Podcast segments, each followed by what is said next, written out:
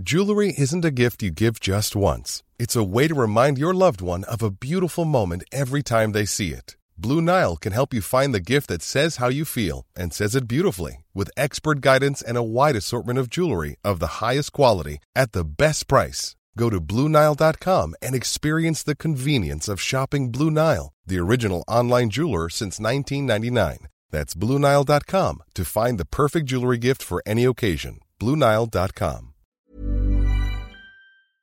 Ok, je te lance sur une impro. Tu rentres dans un magasin de chaussures de luxe, tu croises ton père, tu lui fais une crise. Oh papa, tu te rends compte de ce que t'es en train de me faire là en sandales de cuir et en chaussettes dans un magasin comme ça Ok, rajoute que t'es sous amphétamine. Oh, tu te rends compte de ce que t'es en train de faire en chaussettes de cuir dans un magasin comme ça? C'est très chaud ce que tu fais Ça se fait pas Ok, ajoute la voix de Laurent Dutch. Hé, toi t'es pas un père Toi t'es pire qu'un père Toi t'es tout sauf un père Allez, tu pars en Bretagne avec lui? Allez, prends ton impère, on va à Quimper. Et il faut savoir qu'à Quimper, les mérovingiens, en 1920, en fait, ce qui s'est passé, et c'est assez impressionnant, c'est qu'ils ont creusé un métro souterrain, sous Quimper. Mais je m'en fous Je m'en fous Métronome, Je veux pas que tu me parles de ça.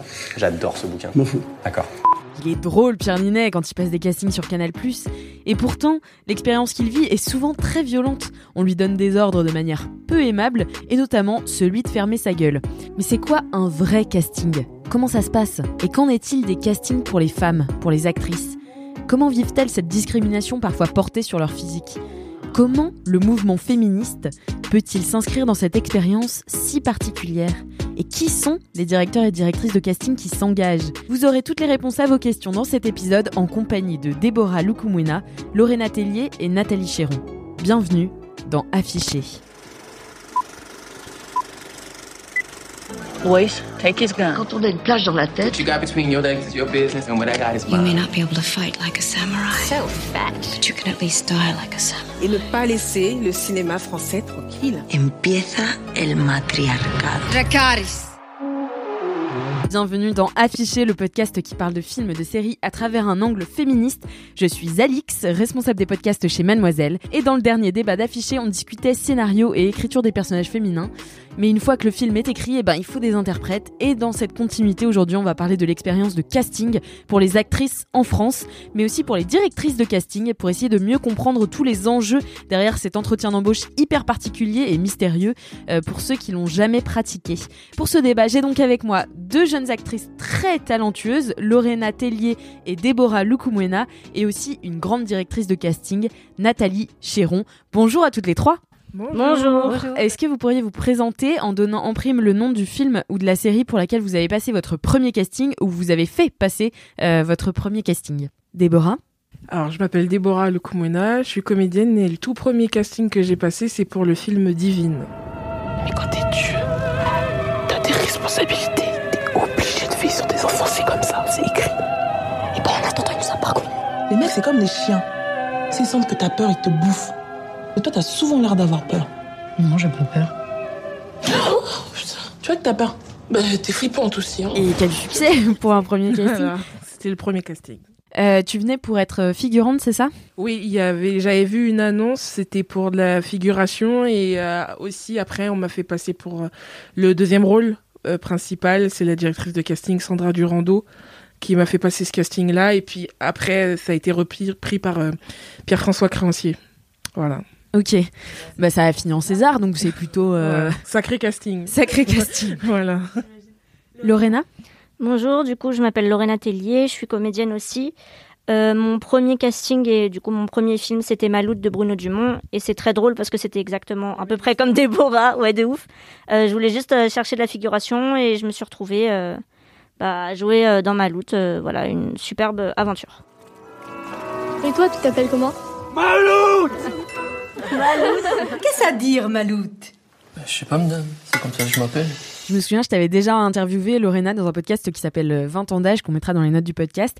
Et tu m'avais dit qu'à la base, euh, t'étais venue euh, faire de la figuration pour t'acheter des baskets. Oui, exactement. c'est parti de ça, ouais. C'est trop mignon. Et toi, Nathalie, est-ce que tu peux te présenter? Oui, bonjour. Donc moi, je suis Nathalie Chéron, je suis directrice de casting. Euh, et mon premier casting, c'était le Grand Bleu. Comme ça, qu'est-ce que ça te fait C'est comme si je glissais sans tomber. Le plus dur, c'est une fois en bas. Pourquoi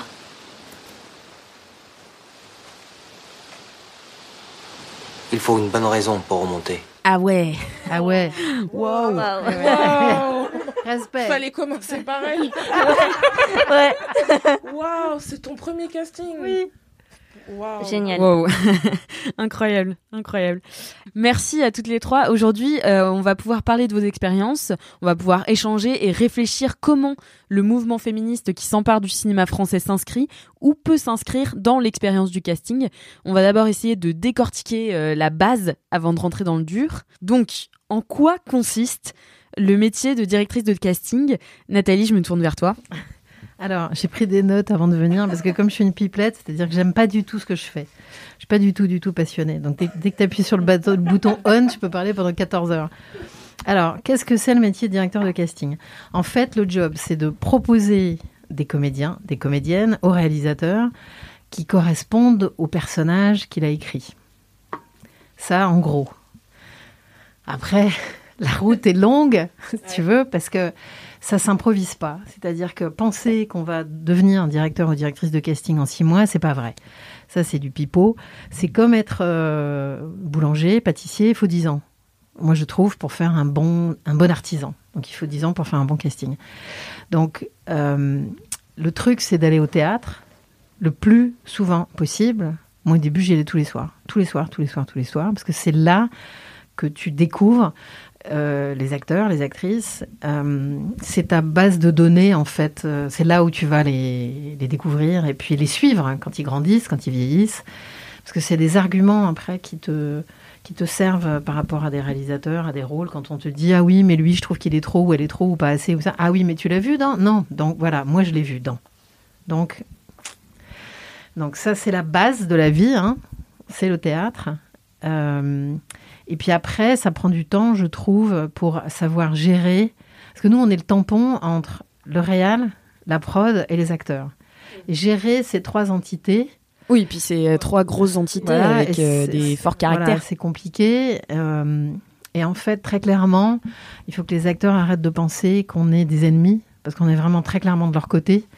Euh, moi, j'ai une collègue qui, qui caste, enfin, qui, qui travaille en Espagne, à Barcelone, qui s'appelle Lucie Lennox elle a dit un truc très très juste que je reprends maintenant parce que je trouve que c'est hyper, euh, hyper exact.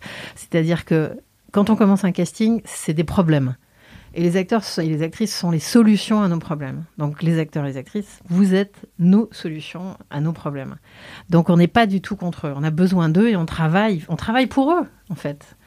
Donc euh, voilà, il faut être curieux.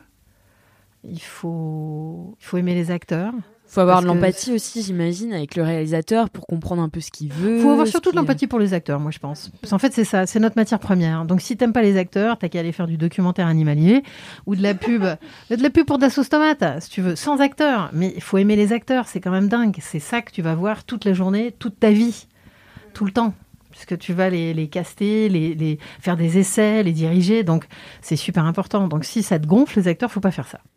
Et pourquoi les acteurs pensent que, euh, que, que vous êtes contre eux? Parce qu'en fait, le, le, le, métier de directeur ou directrice de casting, c'est un mystère absolu, c'est un fantasme total. C'est-à-dire que les gens, alors, ces journalistes qui te disent, alors vous les trouvez où vos acteurs? Et alors, bon, tu vois la réponse que j'ai envie de donner? Ça, me, ça me démange tellement en général. Mais je les trouve pas. C'est-à-dire que toute ma vie, depuis que je fais ce métier, depuis 35 ans, je vais au théâtre, je vois des courts-métrages, je vois des longs-métrages, je, je vois des, tout. Et c'est comme ça qu'on se forme notre culture, notre connaissance des acteurs et des actrices. Donc ça s'improvise pas. Mais personne ne sait comment ça marche en fait. D'abord, la majorité des gens euh, savent pas qu'on est en grande majorité intermittent du spectacle. On est engagé par les prods pour un certain temps. Il y a quelques-uns qui ont leur boîte. C'est pas, ils sont pas nombreux parce que c'est vrai qu'avoir une boîte euh, en France c'est compliqué, ça coûte cher. Donc on est intermittent et on est en, euh, engagé pour un certain nombre de semaines. Et évidemment, les semaines se réduisent d'année en année. C'est-à-dire que maintenant, quand on te donne trois semaines pour faire un truc, c'est du luxe. Alors que moi, quand j'ai commencé, un long métrage de 40 rôles, c'était systématiquement entre 8 et 12 semaines, quoi. Parce que c'est ça qu'il faut normalement pour faire 40 rôles. Donc, si t'as que trois semaines pour faire un film, bah, qu'est-ce que tu fais? Tu travailles sur ta, bah, ton fonds de commerce. C'est-à-dire des gens que tu connais déjà. C'est pas forcément des potes, hein. Ce que je, veux dire, c'est des gens que tu connais, avec qui tu as travaillé. Euh, tu peux pas te permettre, t'as pas le temps de voir des inconnus ou de faire des essais avec des inconnus, c'est très compliqué. Mais bon, heureusement, de temps en temps, il y a des gros films qui permettent de. Enfin, voilà. C'est dû à quoi cette réduction des temps? C'est euh, réduction des coûts aussi? C'est ça Ouais, bien sûr. C'est comme le reste du monde, quoi. Le, le- le- le- Voilà, plus vite pour gagner plus d'argent, euh, pour dépenser, pour en dépenser moins. Mais du coup, c'est au détriment d'une certaine qualité, moi, je trouve. Donc, on fait le maximum, mais euh, c'est difficile. Et comment on devient directrice de casting? Est-ce que euh, euh, il y a des études ou euh, Non, il que- n'y a pas d'études. Moi, j'aimerais bien, parce qu'en fait, je suis présidente de l'ARDA, l'association des directrices et directeurs de casting, donc je suis un peu euh, hyperactive comme, euh, comme présidente. Et par exemple, le CSA, qui est le- la Casting Society of America, euh, fait des formations. Euh, pour les jeunes qui veulent devenir casting je trouve ça super. Alors après c'est des formations euh, intra euh, internes si tu veux au CSA mais ça veut dire que tu as un label quand même. Et moi j'aimerais bien qu'on crée quelque chose comme ça à l'ARDA si tu veux euh, donc là, on est en train de créer un, un partenariat avec Mille Visages, justement par rapport aux acteurs, mais aussi par rapport à des jeunes que ça pourrait intéresser la direction de casting, tu vois, de les prendre en tant que stagiaires. Parce que l'idée, c'est ça, c'est d'être stagiaire avec un directeur de casting, éventuellement de passer assistant, assistante, parce que là, tu apprends le job, euh, tu te fais un réseau, tu fais un Ouais, c'est ça en fait, c'est le réseau qui Voilà. compte. euh, qui compte Bien sûr. En tout cas, c'est super intéressant comme métier. Et pour ma seconde question, eh bien, je me tourne vers euh, nos actrices. Comment ça se déroule un casting? Est-ce qu'il y a un format type ou euh, tout dépend du réalisateur ou du projet pour lequel on candidate? Ouais, bah, je pense qu'il y a autant de casting qu'il y a de directeurs de casting et qu'il y a de réalisateurs. Absolument, Euh, j'ai des, passé autant des castings, euh, je dirais normaux, classiques, euh, présentation, euh, on fait les scènes une fois, deux fois, et puis après, euh, rentre chez toi. Et sinon, j'ai fait des castings où directement, euh, je rencontre le réalisateur, le metteur en scène. Et là, du coup, c'est une rencontre à trois, mais sans même les callbacks, des fois dès le départ. Et alors là, pour moi, c'est les meilleurs castings. Ou sinon, il y a d'un seul coup un directeur de casting qui va te dire euh, quelle est ta vision du personnage et on va vraiment échanger, etc. Et ça, c'est trop bien aussi. Ou sinon, euh, de demander de l'impro, ça, euh, j'adore ça. Enfin, il y a vraiment plein de manières de faire un casting et plein de durées de temps. C'est-à-dire que je sais que quand j'ai des rendez-vous après un casting, je sais jamais trop à quelle heure le mettre parce qu'un casting peut durer 10 minutes, comme une demi-heure, comme une heure. Donc, Ah oui, tu sais pas. non, enfin, pas- généralement, on ne le sait pas avant ça. Donc, euh, c'est ça qui est intéressant aussi, c'est que ce soit pas toujours la même chose euh, et qu'on sache pas trop dans quoi on met les pieds avant d'y aller. Ok. Ouais, c'est la surprise totale, quoi. Vous arrivez euh, comme ça, euh, sans préparation, enfin, à part un, un texte, j'imagine. Oui, mais sinon, tu vous veux, ce qui, ce pas. qui est intéressant pour les actrices et les acteurs, c'est de faire un petit travail de recherche avant. Mm. C'est-à-dire, tu vois, aller voir sur euh, IMDB euh, ou sur le site de l'ARDA euh, qui, qui est le ou la directrice de casting qu'ils totalement. vont rencontrer, euh, parce que tu peux voir son, son CV, donc tu vois le genre de film, le genre d'acteur avec qui ou elle travaille. Ça te donne quand même déjà une idée. Tu vois, parce qu'on fait pas les mêmes films et effectivement, on Mm. travaille pas tous pareil. Il y a autant de méthodes que de directeurs et directrices de casting, en fait. Et, euh, et euh, est-ce qu'on pourrait parler euh, du casting sauvage? Parce que j'ai l'impression que c'est un, ça nourrit beaucoup de fantasmes, le casting sauvage. Alors, qu'est-ce que c'est? Et est-ce que vous, on peut dire que vous avez, vous avez fait partie d'un casting sauvage? C'est c'est drôle parce que moi, on considère de la manière dont j'ai été prise que c'est euh, que c'est du casting sauvage parce que c'est euh, bah, déjà je n'étais pas comédienne. Euh, euh, je suis pas pas passée par les voies classiques d'agents, etc. En fait, c'est j'ai pas j'ai été semi repérée c'est à dire que j'ai envoyé un mail et dans le nuage de mails la directrice de casting l'a vu et l'a pris en fait. Et et, et en fait il y a des déclinaisons de de, de de casting sauvage. Donc ça ça en fait partie. Croiser dans la rue et avoir un flash et, et, euh, dire à cette personne qui vient passer le casting. C'est un casting sauvage. En fait je crois peut-être que je sais pas si Nathalie sera d'accord mais tout ce qui n'entre pas dans le sentier classique de euh, euh, du casting via euh, l'agent, etc. euh, tout ça. Je pense que c'est ça. Mais c'est j'enveloppe grossièrement quand même. Oui, euh, oui, non, c'est pas, c'est assez juste. Euh, mais en fait, le, le- en fait, le casting euh, conventionnel, classique, on va dire, pas conventionnel, mais classique, c'est pas que les agents, c'est les écoles, c'est les cours. C'est même les cours euh, amateurs, c'est les, les cours euh, chez les petits, tu vois, il y a, y a plein de cours de théâtre pour les mômes, pour les ados, etc. Ça, on reste quand même dans un casting classique, parce que là, ce sont des gens qui savent que ça leur plaît et qui vont déjà, tu vois, euh, s'inscrire dans des endroits. Ça, c'est le casting classique, si tu veux. Le casting sauvage, c'est effectivement, comme Déborah dit, c'est s'immerger dans une, dans une ville, euh, comme le fait très bien Christelle Barras, euh, pour pas la citer, euh, qui caste les films de Céline Sciamma. Euh, elle, elle immerge, elle fait de l'immersion, quoi, dans, dans certains euh, tu vois, quartiers ou villes. Pour, Ah oui, elle va Ah, chercher. elle euh, passe six mois, place. ou Elsa Pharaon fait ça aussi, elle passe six mois en province, machin, etc., pour euh, chercher la perle rare, qui ne sont pas des acteurs. Donc, si tu veux, moi, j'ai un problème éthique avec ça, qui me fait peur. Qui, oui, oui, enfin, pas un problème. Une, Si tu veux, nous, on sent une responsabilité morale et éthique par rapport à des jeunes qui sont castés en sauvage, parce que euh, la plupart du temps, ils sont pas encadrés après, si. Donc, ils vivent un truc extraordinaire où ils sont au centre de l'attention, on, on s'occupe d'eux. Puis alors, imagine, le prix va à Cannes, euh, le film va à Cannes ou le film a des prix, enfin, c'est extraordinaire. Et là, si tu veux, très peu sont armés pour ce qui arrive après. Très peu sont assez entourés par des gens qui savent ce que c'est que ce métier, ce business ou quoi, pour les aider à garder les pieds sur terre. Et moi, c'est ça qui, qui m'inquiète et qui nous inquiète d'ailleurs. On est comme beaucoup à se soucier de ça à l'ARDA, si tu veux. C'est de les larguer et puis on sait que ce métier peut s'arrêter du jour au lendemain. C'est pas parce que tu as fait un film avec une palme ou un truc comme ça ou avec un César que tu vas Mmh, faire ça tout. veut Parce que, dire, en ouais. fait, comédien ou comédienne, c'est une vie entière. Euh, c'est pour ça que nous, moi j'ai du mal avec le casting sauvage parce que d'abord on sait jamais si les acteurs ou les actrices castés comme ça sont les acteurs ou actrices d'un seul film, d'un seul personnage. Tu ne l'es pas, tu ne l'es pas non plus, mais il y en a beaucoup en fait qui ont été castés comme ça et qui ont disparu des radars, mais complètement, Mm. complètement. Bah moi, je sais que j'ai mis du temps avant de dire que je me sentais être actrice. Euh, quand j'étais sur Maloute, c'était vraiment une révélation où je me suis dit c'est ça que je veux faire. Mais c'est bien beau de savoir jouer dans Maloute, euh, mais ça ne faisait pas de moi, selon moi, être actrice.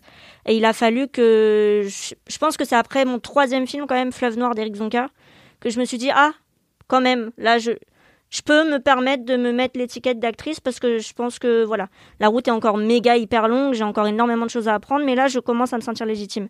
Et c'est vrai que Maloute, après Maloute, je, tu fais quoi dans la vie euh, bon, Voilà. Je, je disais pas que j'étais actrice. En fait, pareil, parce que je pensais justement à ton trajet, comme quoi il t'a fallu trois films, etc. Moi, en fait, en fait, ça rejoint la thématique du casting. Moi, mon cast... j'ai eu le temps, en fait, pendant le casting de Divine, de me demander euh, si c'était ce que je voulais faire, tout simplement parce que ce casting a duré neuf mois. Ah ouais, neuf mois. Neuf quand même. mois, et, et c'est bien parce que Nathalie, elle en parle pas du fait que pendant une longue durée, on donne pas de réponse. Mais euh, ce casting, il a duré neuf mois, et en fait, pendant neuf mois, j'ai eu le temps, en fait, j'étais tout le temps en contact avec la directrice. Mais après, ça, c'est vraiment, c'est un cas d'école. C'est euh, c'est euh, vraiment. C'est particulier à Ouda Benyamina. Elle avait vraiment besoin pour ce rôle-là. En plus, comme j'étais pas comédienne, elle avait besoin de tester ma patience, de savoir si je pouvais attendre, si j'allais rester, etc. Donc c'est assez particulier. Mais dans ce cas particulier, quand même, j'ai eu le temps en fait de m'interroger ou non pendant cette phase de casting sur est-ce que c'est vraiment ce que je veux faire. Et en plus, c'était pas pendant neuf mois d'affilée qu'elle me convoquait. Il y avait déjà quelquefois, il y avait deux mois où elle m'appelait pas où je me disais bon c'était même un soulagement de me dire bon je n'ai pas le, le rôle passons à autre chose. Et t'as Pierre François Cranfier qui me rappelle en disant mais en fait euh, on a besoin de toi pour tester d'autres acteurs etc et tout. Donc le questionnement que t'as eu après trois films moi j'ai eu le temps quand même pendant le, le casting mais c'est sain de se poser euh, ces, ces questions là en fait parce que Et de se remettre en question. et de se remettre en question et tout. Et, et je trouve que le casting euh, mais même à, à- entre guillemets à, à, à mon stade euh, quand je me pendant le casting je me pose encore des questions moi en tout cas c'est pas un exercice dans lequel je, suis- je suis totalement à l'aise quoi Ouais, j'imagine que c'est un exercice dans lequel, euh, enfin, je sais pas s'il y a des gens qui excellent au casting, euh, mais, euh, mais c'est comme un entretien d'embauche. Oui, non, mais c'est un, un- un exercice un euh, compliqué. C'est Bah, c'est un entretien c'est d'embauche, un quoi. entretien c'est- ouais. d'embauche en même temps, mais enfin, c'est- non, mais c'est très particulier, c'est très difficile. C'est pour ça que moi je trouve que c'est un moment. Euh, Enfin, moi, je vraiment, j'essaye d'en faire un moment euh, Mm. sympa, agréable, accueillant. euh, tu vois, bah, parce que c'est très difficile. Moi, je ne le ferai pas. Donc, euh, d'abord, j'ai jamais voulu être actrice, donc je ferai pas un casting. Je trouve ça, c'est vachement dur. Mais, mais enfin, je trouve que c'est dur, mais parce qu'il y a un enjeu en fait. Et donc, on se met, enfin, toutes ces petites pépettes, elles se mettent un enjeu, tu vois, de ouf, de ouf. Alors qu'en fait, il faudrait y aller en disant, bon, ok, je sais mon texte, au rasoir, machin, j'ai évoqué toutes les possibilités, j'ai retourné la scène dans tous les sens, j'ai fait l'analyse de la scène, tout. Je suis au taquet, j'y vais, comme disent les Américains, on the road, leave. Ouais. Tu vois Et en fait, c'est ça, ils ont raison. Et une fois que tu as fini, tu sors. Si ça s'est bien passé, c'est super. Si ça s'est pas bien passé, c'est pas grave. Et tu passes à autre chose. Il faut plus y penser. Parce Alors ça, sur le papier, oui, mais je, enfin, je sais pas, je parle pour moi, mais en tout cas. Après le premier tour, je veux bien. Oui, c'est ça. euh, après le premier tour, je veux C'est bien. ça. Mais quand c'est c'est vraiment rêvé cette manière dont elle a de décrire le casting, et ça me fait du bien d'entendre ça parce que c'est vraiment ce qu'on devrait se mettre en tête.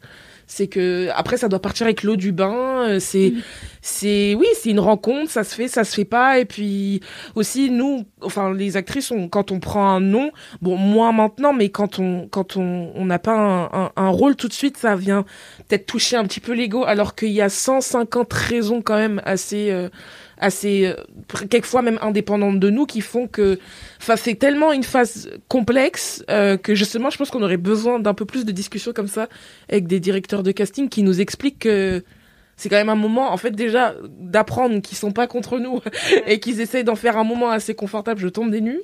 Euh, mais, mais je l'apprends, donc je dormirai moins bête grâce à, à Nathalie ce soir. Mais c'est. Est-ce oui. que tu as eu euh, des expériences euh, pas hyper Eh plaisantes ben c'est ouf parce que j'en ai eu une avec euh, Nathalie et une autre directrice de casting, mais euh, ce n'était pas Nathalie l'élément problématique, c'était la directrice de casting où euh, j'étais, euh, c'était un casting euh, euh, international, mais j'étais pas très au point au niveau de mon accent et elle a vraiment été horrible. Ah ouais? Le, le, le, binôme de Nathalie a été horrible et Nathalie, la pauvre à côté, essayait justement un peu de... Elle m'a écrit après, etc. Et, et voilà, je l'ai revue après, cette directrice de casting qui était un peu plus, euh, un peu plus douce. Mais voilà, c'était... En fait, c'est dans des expériences comme ça qui me font du mal à croire que c'est censé être agréable. Non, alors j'irai pas jusqu'à dire que c'est censé être agréable, parce que je comprends que ce soit compliqué pour les acteurs et les actrices, bien évidemment. Moi, j'essaye de faire en sorte que ça soit agréable, parce que je, suis- je suis trop contente d'être en casting. Puis alors en ce moment, je peux te dire, je suis trop contente, quoi, parce que de voir des êtres Ah ouais. humains et de faire des essais, mais youpi Mm. Parce que le zoom, j'en ai marre. La self-tape, j'en ai marre. Donc, euh, des- mais parce que j'aime ça, en fait. Alors après, oui, bah, faut jamais oublier qu'un directeur ou directrice de casting, c'est un être humain, c'est-à-dire que ça peut avoir un bébé qui a pas dormi de la nuit, qui fait ses dents, enfin, tu vois, des tas de trucs comme ça, etc. Mais euh, j'entends euh, ce que Déborah dit, c'est pas, hum, pas un exercice. euh, En fait, il faut le prendre comme une séance de travail. C'est vraiment important. Moi, je trouve que ça se passe bien un moment de casting. Et puis, bah, ceux ou celles qui se comportent comme des cons, si tu veux que je te dise, c'est des cons, quoi. Tu, tu referas pas les gens. Il y a des gens bien chez nous, euh, il y a Oui, des cons partout. Partout, même chez les acteurs en soi. euh, oui, Bien sûr. C'est juste qu'à ce moment-là, comme on a, on a, on a, il y a, il y a- il y a forcément, il y a un rapport. Alors, il y a un rapport de, de, de séance de travail, mais il y a quand même un petit rapport d'autorité aussi. Euh, et, et, et du coup, bon, euh, quand ça se passe pas mal, forcément, nous on le prend au centuple, quoi. Mais c'est quand ça se passe pas bien, pardon, on le prend au centuple, mais je, je... c'est très sain comme Nathalie le Moi, décrit. je trouve qu'il ne devrait pas y avoir un, un sentiment de, de supériorité C'est ce que j'allais dire. parce qu'en Ouais. fait, euh, on est on est intermittent aussi, nous. C'est ça. Tu vois, on Ouais. dépend. Ah, mais je comprends, Moi, je pars du principe que- Je jure pars du principe maintenant que les directeurs de casting ont autant besoin de moi que moi j'ai besoin d'eux. Et du coup, quand j'arrive en casting, bah, on est exactement sur un pied d'égalité. Donc je sens pas trop ce rapport de d'autorité, mais ce que j'aime bien en casting, c'est que du coup, quelquefois, ça me met dans des moments de fragilité ou des choses où je suis pas, je ne contrôle pas la situation, et ça permet de créer des liens avec des directeurs de casting. Et il y a des, je suis devenue amie avec des direcastes parce que bah du coup, on crée des liens, des choses super fortes, et je suis contente d'aller en casting parce que je sais que je vais les revoir et je sais que je vais être dans des bonnes conditions. Euh, j'ai de la chance, je touche du bois, mais je suis pas encore tombée sur des abrutis de casting où je me suis dit plus jamais je vais travailler avec lui. Pour le moment, euh, je suis tombée avec des personnes bienveillantes, mais après, je suis peut-être euh, une exception. euh. Et c'est hyper intéressant cette discussion parce que dans le dernier épisode d'affiché, donc on parlait euh, du scénario et les scénaristes me disaient qu'elles étaient parfois un peu frustrées de pas avoir autant de contact avec les acteurs. Et j'ai l'impression que le cinéma, c'est un milieu euh, euh, euh, dans lequel tout est assez euh, euh, réglementé. Chacun a sa place. Et en fait, un film, ça se fait à, à plusieurs personnes et pas à une seule On s'en personne. sortirait pas. Ouais, c'est ça. Et du coup, elle parlait de, de collaboration, de cohésion qui manquait parfois entre les différents, euh, les différentes professions euh, du milieu. Est-ce que vous, vous le sentez aussi euh, un peu au niveau du casting? Bah, je sais que par exemple, pour, enfin, c'est drôle du coup la discussion que, dont tu parlais en off, c'est que par exemple, je sais, je suis tombée une fois sur un casting où c'était des rôles d'hommes, et je me suis dit mais en fait, pourquoi ce serait pas moi qui le jouerais? Ça n'a aucun sens que ce soit un homme, ça peut être une femme, on s'en fout. Et du coup, j'ai envoyé un, message au directeur de casting qui m'avait casté euh, avant, donc que je connaissais très bien. Il m'a dit ah bah bah ouais en fait. Bah écoute bah viens Lorena je vais pas dire. Fille garçon je m'en fous viens passer le casting. Et au final j'ai passé les essais. Le réel était assez surpris de me voir mais en fait voilà. Et ce genre de choses je trouve ça vraiment super parce que j'aime bien il y a les règles ok mais j'avoue que j'aime bien essayer de passer entre et et de, de, de, de glisser comme ça et de, de contourner les règles quand, quand je trouve que c'est légitime Mais en fait, le truc, c'est notre job à nous hein, aussi de faire bouger les lignes. Ouais. Si tu veux. Mais c'est vraiment ça. Enfin, moi, ça fait des années que je fais ça parce que je sais pas pourquoi. Je, je sais pas. Il y a quelqu'un qui m'a dit, mais c'est, ça vient de, de tes ancêtres. Tu, tu te bats pour des femmes qui ont dû essayer de faire des choses qui ne sont, qui sont pas arrivées parce que. Mais euh, c'est notre job de faire bouger les lignes, effectivement. C'est-à-dire, moi, ça fait 30 ans que je mets des femmes à la place des hommes. Alors, j'y arrive ou pas. C'est moins compliqué aujourd'hui que ça ne l'a été. Ouais. Euh, quand même. Et puis alors, je vous parle pas d'une femme noire à la place d'une femme blanche ou d'un homme blanc. Enfin, voilà, ça, ça. Mais je trouve que là, ça y est, la porte est ouverte.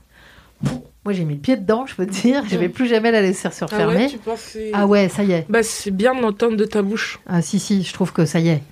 C'est- encore, c'est encore pas super simple. Parce que euh, ces pauvres hommes qui sont en charge, qui sont en charge depuis des siècles, si qui produisent le cinéma, qui réalisent le cinéma, qui écrivent le cinéma, euh, c'est compliqué quand tu as une gonzesse en face qui dit Alors, là dans ce film, il y y a 40 rôles, il y a 35 mecs et 5 gonzesses. Donc moi, ça m'intéresse pas, je veux qu'il y ait au Enfin. Ils sont. euh, alors avant, c'était même pas envisageable. Aujourd'hui, ils te disent oui, oui, si, c'est bien, bien sûr, pourquoi pas. Mais alors, il y a un moment où ça résiste, genre ouais, mais là, c'est bon, là, non? C'est bon, là Tu vois C'est-à-dire que. Mais c'est normal, en fait, c'est pas de leur faute. C'est-à-dire qu'ils voient. Le, ouais, c'est le, le prisme de leur vision, elle est la leur, masculin, fait par des hommes pour des hommes, dans un monde d'hommes. Donc, euh, je je peux pas alors, je- enfin, moi qui suis très très virulente et très énervée là-dessus depuis que je suis née, si tu veux, j'essaye d'être plus douce aujourd'hui parce que j'aime bien les pauvres. Alors, je dis ça il y a pas si longtemps à, une équipe avec qui je bosse et ils sont super en plus. Je dis, mais c'est pas de votre faute. C'est parce que vous voyez le monde à travers votre prisme d'homme. Et alors, j'ai vu les regards, là, tu sais, là, je me suis dit, oula, je vais faire marche arrière parce qu'en fait, ils sont en train de se dire, elle nous prend pour des cons. C'est- Est-ce que bon Est-ce que ce serait pas la même chose non? Toi, Déborah, t'as l'impression que ça bouge plus lentement? Ben, en fait, euh, je. Oui et non, parce que je, trouve que j'en parle un peu en fait avec euh, mes amis et j'ai eu une conversation il y a pas longtemps avec mon agent, euh, de par justement mon parcours, que je trouve justement, je trouve que mon parcours est un entre-deux. C'est-à-dire que je suis arrivée, j'étais pas comédienne et en fait très vite j'ai eu accès à des choses euh, qu'on n'aurait déjà pas pu espérer pour quelqu'un qui n'est qui n'est pas comédien de base, mais encore plus pour une femme noire. C'est-à-dire que j'arrive, j'ai un rôle principal d'un film qui va à Cannes et je suis récompensée dans un César où je suis la première femme noire à l'avoir. Donc et la plus jeune. Donc il y a il y a en fait cette particularité de parcours qui me place entre les deux, c'est-à-dire que moi je ne m'estime pas du tout arrivée, j'ai du chemin, etc. tout ça. Mais en même temps, j'ai comme je commence quand même à avoir et je t'en parlais justement dans mon mail. Oui, quand je t'ai contacté, tu m'as dit que tu, euh, que tu doutais de ta légitimité. mais bien sûr, parce que je commence déjà à avoir accès à quelques, à quelques privilèges qui sont notamment les propositions de rôle, des propositions fermes, où il n'y a pas de casting, où on me glisse le rôle comme ça en disant c'était pour toi. Là, je viens d'en terminer un avec Gérard Depardieu, c'est une proposition, le film il a été écrit pour moi. Et en fait, ça place dans un entre-deux où, où, où il y a encore beaucoup de choses, il y a encore beaucoup de films que je ne peux pas atteindre ou pas encore, etc. Que ce sera, que ce soit par l'écriture ou par, par le genre de cinéma, il y a encore beaucoup de choses qui me sont inaccessibles, mais d'un autre côté, il y a toutes ces choses-là qui se dessinent, même mon agent me dit, bon, t'es récompensé, donc quand même les offres, elles montent, ton salaire monte aussi, donc c'est un espèce d'entre-deux assez, c'est entre deux eaux. Et est-ce que vous avez l'impression qu'il y a des différences de traitement entre les actrices et les acteurs? Et si oui, pourquoi elles existent, à votre avis, au niveau du casting? Bah, de toute façon, c'est clair. Je te dis, moi, depuis 35 ans que je fais ce métier, sur euh, la majorité des scénarios, je prends un exemple, hein, c'est toujours le même 40 rôles, 35 rôles de mecs, 5 rôles de femmes. La femme du rôle principal masculin. Sauf quand Lorena, du coup, vient se mettre à la place des mecs. Non, non, mais ça, tu veux, ça c'est un, un grand classique, quoi. Donc, la, la femme du rôle principal maxi- ma- masculin, donc une petite quarantaine. Euh, la fille du rôle principal masculin, entre 10 et 15 ans. La maîtresse du rôle principal masculin, donc euh, la vingtaine, 20-25. euh, la, la mère du rôle principal masculin, donc la grand-mère, et éventuellement l'infirmière antillaise. Cool fact a crocodile can't stick out its tongue. Also, you can get health insurance for a month or just under a year in some states. United Healthcare short term insurance plans, underwritten by Golden Rule Insurance Company, offer flexible, budget friendly coverage for you. Learn more at uh1.com. Je caricature un peu, mais, pas tant que ça. Pas, pas tant que ça. Et effectivement, je vous jure que c'est vrai, les, les 35 autres rôles, c'est des mecs.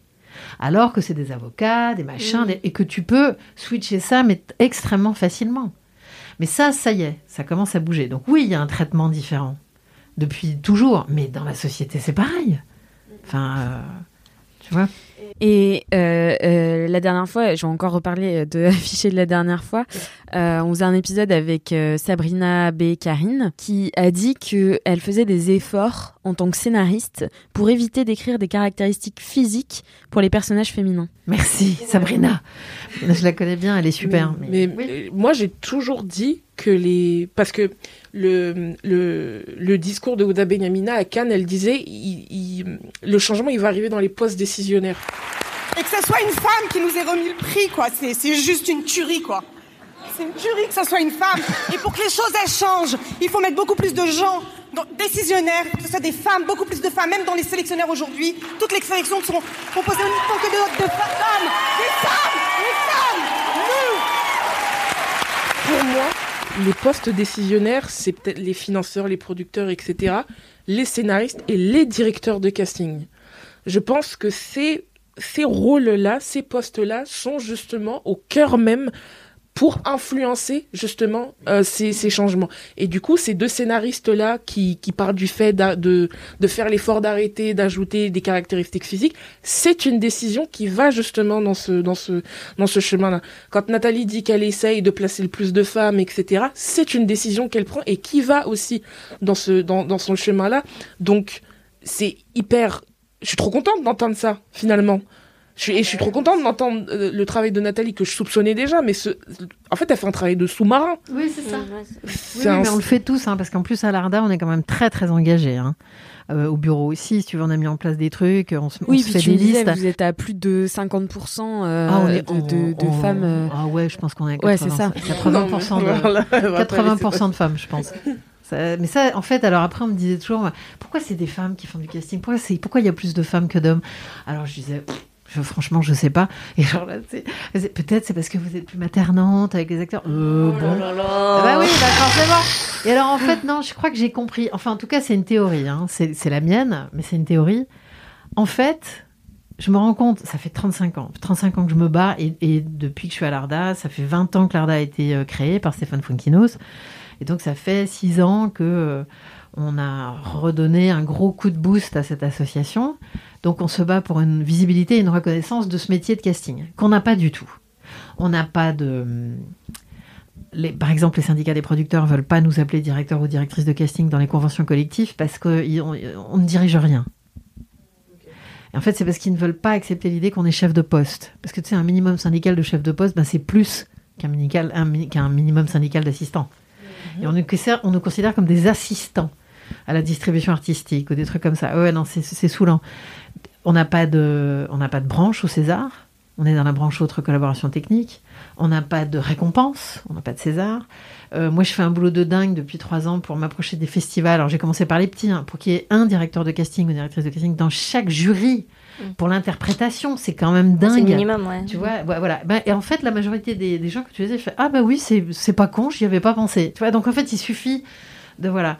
Et en fait, je sais pourquoi les mecs ils viennent pas trop au casting, parce qu'en fait, on n'a pas de reconnaissance, parce qu'on est dans l'ombre. On n'est jamais remercié. On est.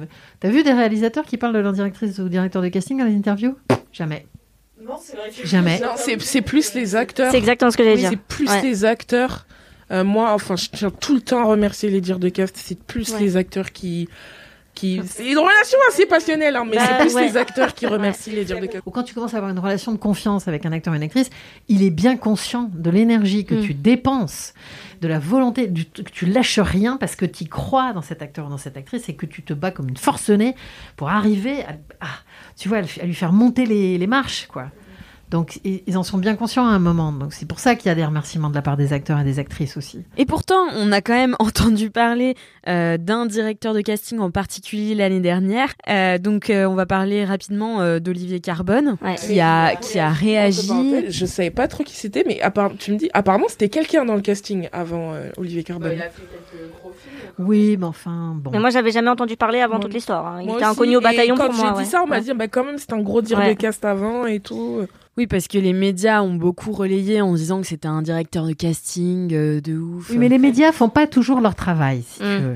C'est un petit peu ça le problème. C'est pas parce que tu as 3-4 gros films sur ton CV, euh, tu vois, que euh, il faut tout accepter. Oui, bien sûr. Euh, je remets juste un tout petit peu de contexte pour ceux qui se souviendraient plus. Donc, en 2020, on lisait les mots d'Olivier Carbone au sujet d'Adèle Haenel qui avait quitté la salle des Césars suite euh, au, au scandale de Polanski. Il disait Merci Lambert, donc Lambert euh, Wilson, de remettre les pendules à l'heure. Enel va avoir une bonne surprise très prochainement avec une bonne omerta bien méritée qui lui pend au nez, tout ça en caps lock, euh, pour sous-entendre qu'Adèle Haenel pourrait pâtir professionnellement de sa sortie remarquée lors des Césars au moment où venait d'être décerné le César de la meilleure réalisation à Roman Polanski pour J'accuse. Du coup, alors moi, euh, je parle forcément de l'extérieur parce que je fais pas du tout partie de ce milieu, mais il y a une forme de, de toute puissance qui se dégage du directeur de casting. C'est très dangereux ce qu'il fait, je trouve, euh, parce que c'est il c'est comme si il attribuait un pouvoir de vie ou de mort au directeur de casting. C'est ça. Ouais, Et ça. du coup, mais je te jure, quand t'es actrice, tes parents, tu peux te dire ah mais un dire de cast peut me détruire si jamais il est pas d'accord avec moi en fait. Donc c'est c'est et en plus euh, en, s'exprimant comme ça, il a bah, il a éclaboussé d'autres de, direct- de cast qui se sont désolidarisés, qui qui sont contre justement ce, ce- cette image de pouvoir de vie ou de mort face à quelqu'un qui a exprimé son opinion et, enfin en plus le, le contexte est tellement plus grand et, moi je trouve pardon mais plus que scandaleux moi je trouve ça dangereux ces propos là en fait Oui, mais je suis d'accord avec toi. C'est dangereux parce que d'abord, euh, c'est faux. C'est n'importe quoi. En plus, nous, à l'ARDA, on a pris position publiquement donc, euh, contre ces propos-là, parce que c'est pas la première fois. Il y avait eu, euh, six mois avant, des propos extrêmement racistes sur son compte. euh, Oui, un truc de dingue, un truc de dingue. Donc, Ah tu ouais. vois, ça suffit. Il a jamais été à l'ARDA, on l'a jamais laissé rentrer. Donc, comme ça, c'est réglé. réglé. Mais, mais je suis d'accord avec toi, Déborah, c'est extrêmement dangereux parce que, par exemple, l'ARDA aussi a pris position par rapport au mouvement MeToo, euh, par rapport à Adèle, par, qu'elle a tout notre soutien. Oui, l'ARDA, euh, je sais pas si elle soutient Co- Corinne Maziro, en tout cas, moi, je la soutiens. Donc, mais bref, on est quand même majoritairement des filles, donc des femmes, donc, euh, et puis les gars aussi suivent, quoi. Mais euh, pour MeToo, si tu veux, on a vraiment pris position clairement en disant le, il, faut, il faut que ça parle, il faut que la, la parole se libère, parce que ça, vraiment en France, c'est quand même pas grand-chose, hein, quand même. Alors et tu vois, oui, oui, mais il y a- non, mais il y a pas mal de, de groupes de parole euh, euh, sur Insta qui se libèrent. Euh, Il y a Ouais. euh, Balance Mm. ta rédaction, Balance ta startup, euh, etc. Mais euh, grâce à Sabrina et Marine qui étaient là la semaine dernière, j'ai aussi découvert Parole de scénariste, Parole de dire de cast. Donc ça commence à se libérer un petit peu. Tout Alors ça, là, nous, si tu veux, ce qui nous intéresse, c'est enfin ce qui nous intéresse, c'est vraiment sur le harcèlement moral et sexuel sur les actrices ou les acteurs en prépa ou sur les plateaux. Et là, on a vraiment communiqué en disant que l'ARDA soutient absolument tout acteur ou toute actrice qui va parler. Jamais on ne blacklistera un acteur ou une actrice parce qu'il parle. Jamais. C'est, absurde. On ne ferait pas une chose pareille. On est tous d'accord. On est 74. Il n'y en a pas un qui blacklistera une actrice ou un acteur. Parce qu'elle parle de ce qu'elle a vécu ou qu'il parle de ce qu'il a vécu. Donc, euh, mais c'est, fou, quoi, de penser qu'on a ce, pouvoir sur les actrices ou les acteurs. Alors, bien sûr qu'il y a une forme de pouvoir. Pourquoi tu montres un tel plutôt qu'une telle? Tu vois, sur un début de casting. Ça, c'est pas rien. C'est effectivement. C'est toi qui as le choix de dire, bah moi je pense à une telle ou à un tel, euh, plutôt que les autres. Mais enfin, ça se limite à ça, parce que c'est pas nous qui décidons au final. C'est jamais nous qui avons la décision finale. Alors on peut déployer beaucoup d'énergie, plein de, superfuges, plein de, de danse du ventre, de tout ce que tu veux pour convaincre un réel. Mais si à un moment le mec il dit non, il dit non. Tu vois, donc euh, on peut tout, faire, on peut pleurer, se rouler par terre, mais c'est pas nous qui avons la décision finale. Donc avoir la décision finale de, pourrir quelqu'un, enfin, faut vraiment que la personne se soit très très mal comportée. Mais euh, c'est ça plutôt le problème. Et oui, et puis même contextuellement, c'était quand même. C'est ouais, c'était quand même très dangereux. C'est quand même une, une femme qui quelques semaines avant justement avait témoigné de ses propres expériences euh, personnelles. Donc c'est en fait on a assisté à la, à la, à la gestation de ce traumatisme finalement. C'est presque moi je- c'est pas le sujet, mais on est on est face à une femme qui n'a pas su faire autrement que sortir. C'était viscéral, quoi. C'était Mm. viscéral. Elle n'a pas su faire autrement que sortir. Donc, euh, pour to- pourquoi le, le, le, c'est, c'est un directeur de casting qui est censé être un allié quand même, euh, un homme en plus et un homme blanc, pardon, mais tout ça compte. Euh, c'est, c'est, c'est c'est quand même, c'est presque antinomique en fait finalement de s'exprimer comme ça. Et même s'il n'avait pas été, en fait, le fait qu'il soit directeur de casting rajoute encore plus à la gravité de ses propos, je trouve. Oui, je suis super d'accord. Je trouve pour quelqu'un qui est censé, dont le travail est d'encadrer des acteurs dans la phase du casting, je trouve ça quand même assez. euh, Ah ouais, bah oui, clairement. Voilà. De jeter en pâture un acteur alors que, comme dit Nathalie, c'est ta matière. C'est la matière avec laquelle tu travailles. Et euh, comment ça se gère les refus de casting? Parce que j'imagine que toutes les deux, euh, vous, vous en avez eu des refus. Ça fait quoi d'être discriminé sur son physique? Parce que c'est un peu le propre du casting. Euh, bah, alors, je vis les choses de manière différente. Au fur et à mesure des années, euh, au départ, c'était très très dur euh, de d'avoir un refus parce que je pensais que c'était un refus de moi, un refus de mon jeu, un refus de ma personne. C'était très compliqué, je me remettais en question énormément et tout. Et en fait, là, je faisais les callbacks pour euh, la saison 2 de la série mentale pour un nouveau personnage et j'étais du côté euh, du réal, de la prod. Moi, j'étais prise, euh, voilà, j'étais dans mental. Et en fait, j'ai vu que les choix finaux, final, les choix finales, bon bref, en fait, ça ne se. Il y avait des personnes qui étaient super, mais juste physiquement, ça ne marchait pas. En termes de binôme avec moi, où ça se jouait à, à plein de choses, mais au-delà du jeu, etc. Et quand j'ai vécu ça de l'autre côté, je me suis rendu compte qu'en fait, les choses ne m'appartenaient pas tant que ça. Euh, moi, ce que je pouvais faire, c'était travailler au maximum, être le plus juste possible, selon moi, être à l'écoute du casting de ses, enfin, de ses intentions de jeu, et de connaître mon texte et machin, d'être à l'heure, tout ça. Ça, c'est mon taf. Après, la décision, moi, j'y peux rien. Donc, je prends un peu plus de distance. Je le dis, mais quand même, euh, voilà, je le dis sur le papier, etc. C'est vrai que des fois, quand je me prends un nom alors que je suis en callback euh, plus, plus, plus, plus, et que j'étais à ça d'avoir le rôle, euh, c'est pas simple, quoi, voilà.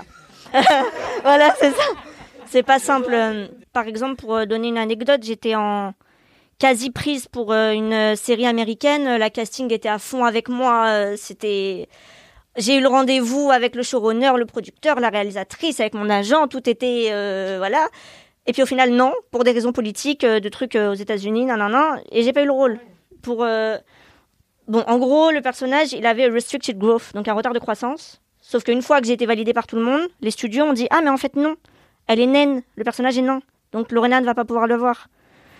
Voilà pourquoi je l'ai pas eu. Bref, mais en tout cas, ce genre de choses, par exemple, c'est très très très difficile parce que j'ai été validée par le côté artistique. Donc j'ai été validée par la réal, par tout le monde. Donc c'est quelque chose qui tellement, moi je ne peux rien y faire de ça, que c'est injuste, je trouve. Et du coup, euh, c'est très dur à accepter. Ouais, je comprends. Euh, toi, tu disais que, que le casting n'était pas totalement lié au physique, Déborah. Bah, ça, ça dépend. Déjà, je, je crois qu'il y a quelques années, un directeur de cast m'a dit que dans casting, il y a cast. Et cast, ça veut dire jeter. Ah, euh, euh, en, En anglais, anglais Ah oui, to, to Cast. aside. Je te laisse consulter, Nathalie. Google. Mais, euh, en fait, euh, oui, euh, bah en fait, euh, Lorena vient quand même d'assez le résumé qu'il y a beaucoup de, il y a, il y a, il y a beaucoup de, de, de, de raisons en fait indépendantes, autant le, le physique que des raisons politiques, mais qu'aussi des questions d'alchimie, autant avec tes partenaires qu'avec le réalisateur aussi. Tu peux être parfait pour un rôle si un réalisateur peut pas te voir et qui se voit pas te diriger pendant deux mois.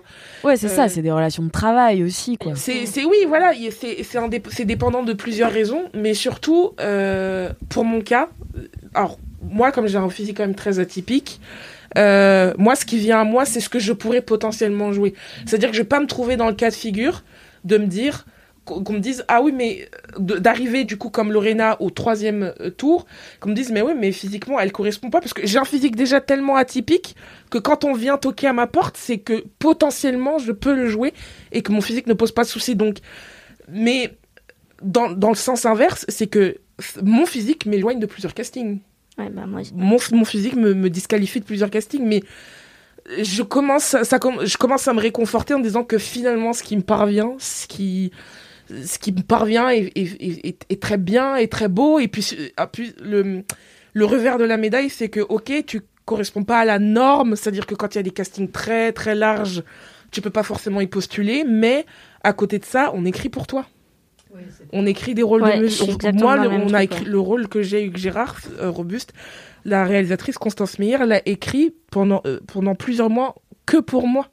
Donc il y a des rôles sur mesure aussi. Et il y a d'autres euh, réalisatrices qui se disent bon, vous voyez, là je viens de faire le film d'Anaïs Volpe où euh, c'était censé un duo de jeunes femmes qui avaient 34 parce qu'il y a aussi le truc de l'âge, c'est que moi je peux pas faire des rôles très âgés parce que je fais très jeune, mais elles étaient censées avoir 34 ans et être blanches, etc. Et ben cette réalisatrice avec cette directrice de casting se sont ouvertes et euh, la, la réalisatrice a eu un coup de foudre sur mon jeu et s'est dit bah je vais réadapter mon personnage parce que je la veux parce que c'est foncièrement ce que ce que je veux pour mon pour mon rôle et je peux euh, capituler sur le fait qu'elle ait pas 35 ans et qu'elle soit pas blonde et que et que juste que dire que cast, en fait, ça veut dire effectivement throw, cast, discard, throw away, mais ça veut aussi dire launch, initiate.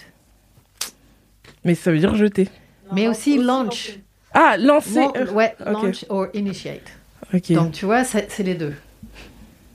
C'est intéressant. Toi, Lorena, c'est pareil, t'as été euh, euh, écartée pour ton physique? Ouais, bah en fait, je suis en train d'y réfléchir en même temps que tout le monde parle, mais euh, en fait, autant mon physique est un atout, autant au départ, ça a été un inconvénient. Je m'explique. C'est un atout dans le sens où je sais très bien, c'est pas euh, pour euh, me jeter des fleurs ou quoi, mais je sais très bien que j'ai peu de concurrence dans mon casting à moi. Ça, et ça, c'est une énorme force. Euh, je connais personne, c'est c'est pas moi qui me le dis à moi-même, hein, on me le dit, des podcastings me le disent. Je connais personne où on se dit Lorena et peut-être elle parce qu'elles peuvent se correspondre. Non, il y a moi et moi et d'autres et d'autres quoi. Donc ça c'est un énorme avantage. Par contre c'est un atout dans le sens où et là je suis en train mais je lâche pas l'affaire hein, parce que vraiment moi je sais ce que je peux jouer et ça m'énerve.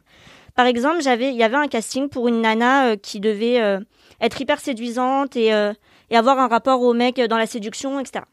La casting je sais plus qui c'est hein, dit non mais Lorena elle correspond pas. Pardon pourquoi je ne corresponds pas? D'où je ne corresponds pas? D'où moi je ne peux pas jouer la séduction avec des mecs? Pourquoi? J'ai une agent qui est super, Laurence Couder, qui me soutient énormément et qui, qui me connaît très très bien et qui du coup s'est battue pour que je sois en casting. J'étais en casting.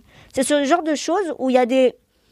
En fait, je sais par exemple, mais ça, ça rejoint exactement ce que Déborah a dit, quand, un... quand ils cherchent 400 personnes, ce ne sera pas moi. Je ne serai pas dans les, dans les trucs. Si, si c'est quelque chose de très normé, de... je ne serai pas dedans, sauf si je casse les codes et que j'enfonce les portes. Par contre, quand c'est des choses plus spécifiques, là, c'est bon, je sais que j'ai une autoroute et que ce sera moi.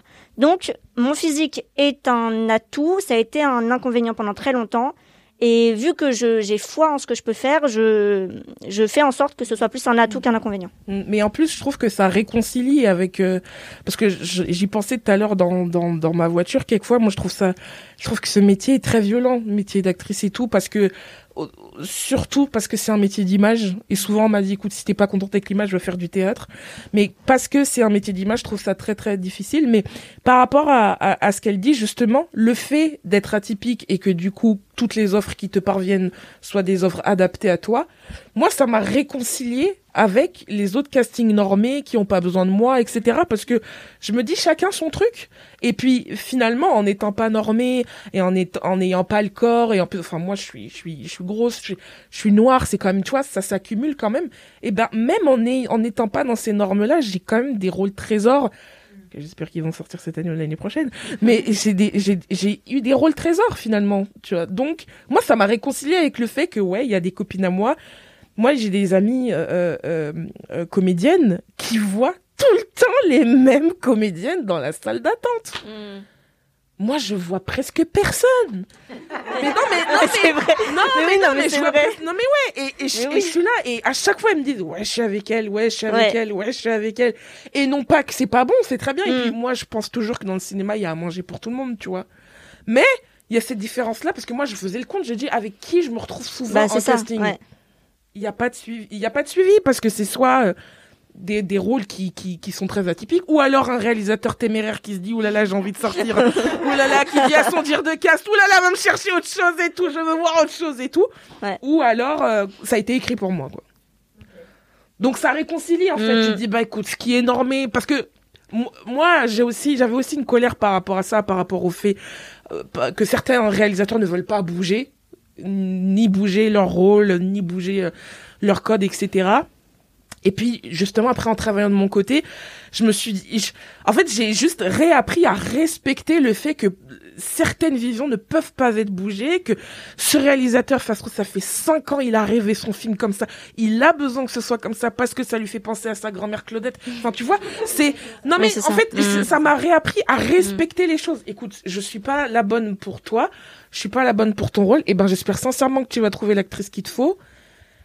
Il y a moi, il y a d'autres réels qui qui qui qui, qui pour qui je suis l'actrice qu'il faut. Donc c'est- il y a de la place pour tout le monde et voilà. Après, euh, je, je parlais avec une, une, une réalisatrice noire, qui, Alice Diop, qui me disait que j'aime énormément et que, que j'aimerais travailler et qui me disait mais Déborah parce qu'en fait elle elle fait son elle va bientôt tourner son premier long métrage et euh, et elle a besoin elle cherchait une une une, une actrice noire euh, de 40 45 ans vous vous doutez bien que je me suis renseignée et euh, du coup euh, elle faisait du coup dé- déjà elles sont c'est un peu rare forcément actrice noire 45 ans c'est des Pokémon Ouais, parce qu'on n'a pas parlé euh, de la discrimination à l'âge, mais. euh, Oui, oui, alors, à l'âge, enfin, c'est voilà.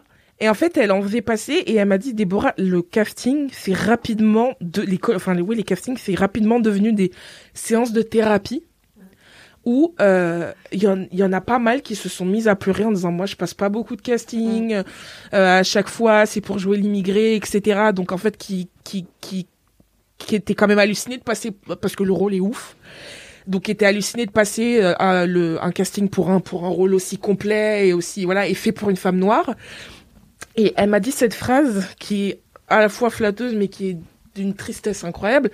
Elle m'a dit Déborah tu es dans l'Olympe tu es dans les cieux là tu, te rends pas compte de de ce que tu es en train de faire c'est tu te rends pas compte de la place où t'es parce que je vois tes aînés euh, pleurer et, et plus des témoignages de ce que des, des choses que des réalisateurs peuvent leur dire, des choses que des dires de cast peuvent leur dire. Moi, j'ai été choquée. Euh, euh, je sais pas si vous avez vu le film Tout simplement noir. Il y a deux exemples de casting. À un moment où c'est un homme noir qui est casté, c'est Jean-Pascal Zadi. Et en fait, j'ai trouvé le casting tellement d'une violence. Oui, mais alors là, par contre, je m'insurge. Non, non, mais je m'insurge parce qu'en fait, le, truc, justement, parce que le casting est un espèce de, métier totalement fantasmagorique, euh, enfin, c'est très étrange, personne ne sait comment ça se passe. Du coup, ça prend des proportions démentes et à chaque fois qu'il y a un directeur ou une directrice de casting dans un film ou une série, c'est ou une hystérique qui jette la chaise à la gueule de son assistante, 10%. Euh, ou, enfin, voilà. Et, et en fait, et- et moi, je suis présidente de l'ARDA, on est 74, et je vous jure que sur les 74, euh, enfin, il y y a quand même une majorité de gens bienveillants, quoi, qui se comportent pas comme ça. Donc, ça fait chier, si tu veux, de voir cette image euh, donnée du directeur ou directrice de casting qui sont des hystériques, euh, malveillants. euh. Non, mais c'est vrai qu'en général, si tu veux, à chaque fois que ce job est représenté, c'est une caricature et ça. En plus, ça, ça nous fait chier, quoi. Ça nous fait chier parce qu'on dépense tellement d'énergie pour faire le boulot bien, pour être correct. Parce qu'en fait, le casting, c'est quoi? C'est que de l'humain. Que de l'humain. Et en fait, c'est ça. Je voulais. Ouais, vous êtes un peu les RH du cinéma. par quoi. rapport, euh, ouais, au, Ah, c'est vrai, par rapport au, re- au rejet, tu vois, au refus. En fait, le jour où tu as compris, moi je travaille beaucoup là-dessus avec euh, des stagiaires quand je fais des stages, pour leur dire que d'abord tu peux pas tout faire, c'est pas grave, c'est pas grave. Effectivement, quand tu as compris qui t'étais, quand tu as compris l'image que tu, que tu envoies, parce qu'on fait ça même, même dans la vie, c'est-à-dire que pendant des années, moi j'ai pensé que j'étais trop sympa comme meuf et que tout le monde m'aimait.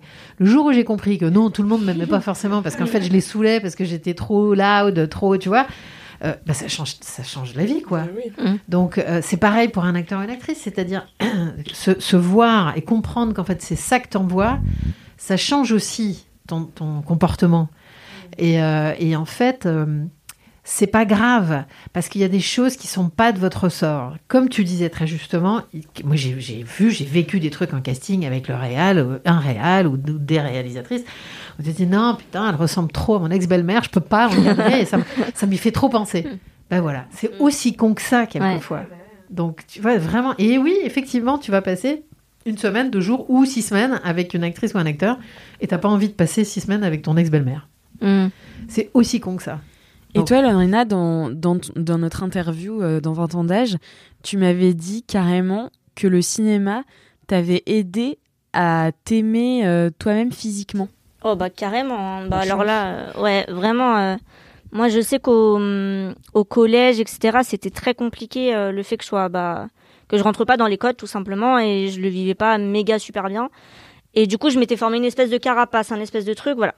Et euh, quand euh, j'ai fait ma loot, quand j'ai fait mes autres films après, je me suis rendu compte que, que mon physique était un atout et quelque chose de potentiellement beau. Euh, et du coup, euh, je sais pas trop comment comment en parler, mais en tout cas, c'est vrai que je je m'aime, je m'assume et je me sens super bien dans mes baskets aussi grâce à l'image que que je renvoie et grâce au rôle que je joue que je trouve euh, infiniment intéressant et très beau quoi. Donc euh, du coup, c'est vrai que le regard qu'ont apporté sur moi les réalisateurs, les réalisatrices, les directeurs de casting, etc. m'ont permis moi d'évoluer, de grandir et de devenir la jeune femme que je suis aujourd'hui, ouais. Waouh. Bah écoutez, euh, je trouve que c'est une super manière de terminer cette discussion avec vous. C'était super agréable. Je voudrais juste, euh, avant de terminer, que vous me donniez, enfin que vous, imaginiez ou que vous me racontiez euh, une expérience de casting euh, idéale, qu'elle ait été réelle ou non. Euh, Déborah, je te laisse commencer. Lorena a dit un peu tout à l'heure, euh, c'est vrai que déjà c'est plus intéressant quand il y a le directeur de casting et le réalisateur présent. Et, et, et comme Nathalie l'a décrit, que ce soit une, une, une séance de travail où on oublie l'enjeu et, et où je pourrais moi m'oublier totalement et juste donner le maximum que je que je puisse euh, en fonction de la vision que j'ai du, du, du rôle et pouvoir sortir en me disant au moins j'ai donné tout ce que j'avais à donner au moins c'est j'ai laissé ce que j'avais à laisser et aller à Jacques Taïf. vraiment Lorena? Euh, bah, je vais parler du coup du casting rencontre euh, bah, de mon dernier film qui est euh, le film de Mélanie Laurent, donc avec Mélanie Laurent. C'était assez incroyable parce que du coup c'est Richard Rousseau le directeur de casting et et j'ai pas passé de vrai casting euh, en, en présentiel, c'était une rencontre avec Mélanie qui voulait me rencontrer. Et du coup Richard était là un peu en, en soutien dans la dans la pièce d'à côté. Et j'ai rencontré Mélanie et Mélanie Mélanie m'a dit Lorena qu'est-ce que tu veux jouer, qu'est-ce que tu veux pas jouer, qu'est-ce qui te plaît, qu'est-ce qui te plaît pas, est-ce que tu te sens capable de faire ça, de faire ci? Donc euh, du coup, on a échangé pendant une heure. Et à la fin, elle me fait OK, bon bah on part ensemble. Je on part ensemble, c'est-à-dire euh, là maintenant tout de suite, euh, on y va. Elle fait oui oui, bah laisse-moi le temps, je vais réécrire euh, un personnage du coup. Et euh, et puis on, on y va quoi. Et voilà et ça, mais c'est tellement agréable que c'est tellement agréable qu'elle me fasse confiance comme ça, de que juste je lui dis oui Mélanie, je suis capable de faire ça, je vais réussir à faire ça, et qu'elle me dise OK, bah c'est parti c'est tellement, je me suis fait tellement agréable que c'était une rencontre euh, fou, folle. Et puis le, le tournage était incroyable. Donc le le- l'ambiance de la rencontre s'est immergée dans l'ambiance du tournage. Donc euh, c'était, euh, c'est c'est vraiment un, un très très bon moment quoi. Et toi, Nathalie? Bah, euh, moi, je suis de l'autre côté. Alors, évidemment, tous les castings pour moi sont idéaux, quelque part. Euh, mais. Non, mais en fait, je voudrais dire un truc, tu vois, parce que par exemple, quand, quand Déborah et Lorena disent euh, c'est bien quand le réalisateur est là, en fait, je vais vous dire, pour nous, c'est pas bien sur la Ouais, première vague. je m'en doute, Mais oui, parce qu'en fait, le fait qu'il soit pas là à la première vague, ça nous permet, ça nous autorise d'élargir les, les propositions à mort. Parce qu'en fait, si tu montres les photos à un réel, la plupart du temps, il fait ah ouais non, c'est pas. Oui, mais c'est tu- c'est qu'une photo. Mm. Oui, mais non. Donc en fait, nous, on fait notre cuisine d'abord, on filme d'abord et on élargit à mort. C'est là que, tu vois, moi en ce moment, je suis sur un truc. Alors bon, c'est un jeune terroriste. Bon, d'accord. c'est Sauf que j'ai filmé une jeune terroriste, une très jeune terroriste noire. Et puisque ça se passe au Mali, et quand le réel a vu au milieu des garçons cette euh, jeune fille, c'est diffusé quand le podcast? Parce qu'ils ne savent pas encore les garçons qui sont pas pris. Faudrait- faudrait. Bon, ça va, je vais les prévenir. euh, là, non, je- non, mais non, je ça tes mails de refus là? Oui. Bah, c'est, c'est-à-dire que je dis merci beaucoup d'être venu, et en fait, voilà, si tu veux, Mm. merci, puis à une prochaine fois.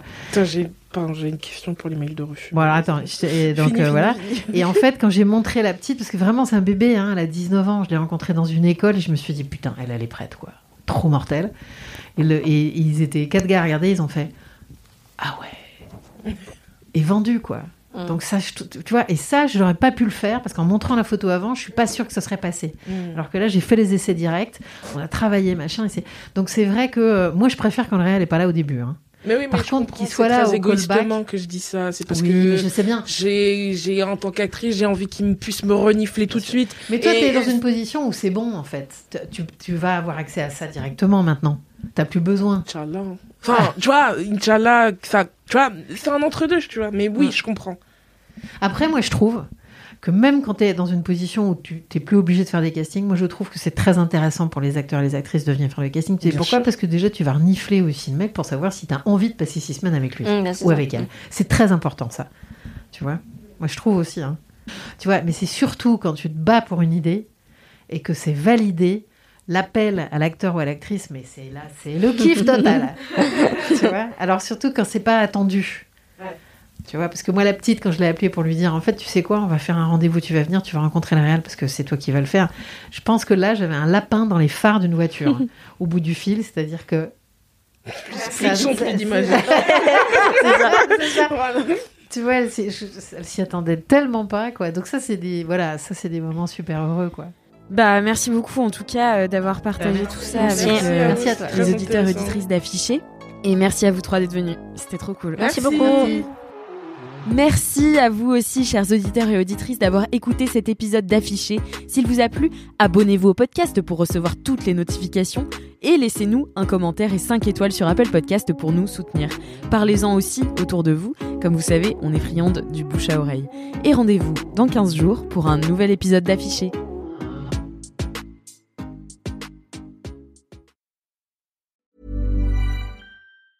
Want truly hydrated skin? Meet Osea's Body Care Breakthrough Hyaluronic Body Serum. It's clinically proven to increase hydration by 161%. It's lightweight, fast absorbing, and delivers 24 hours of hydration for silky smooth skin without any sticky afterfeel.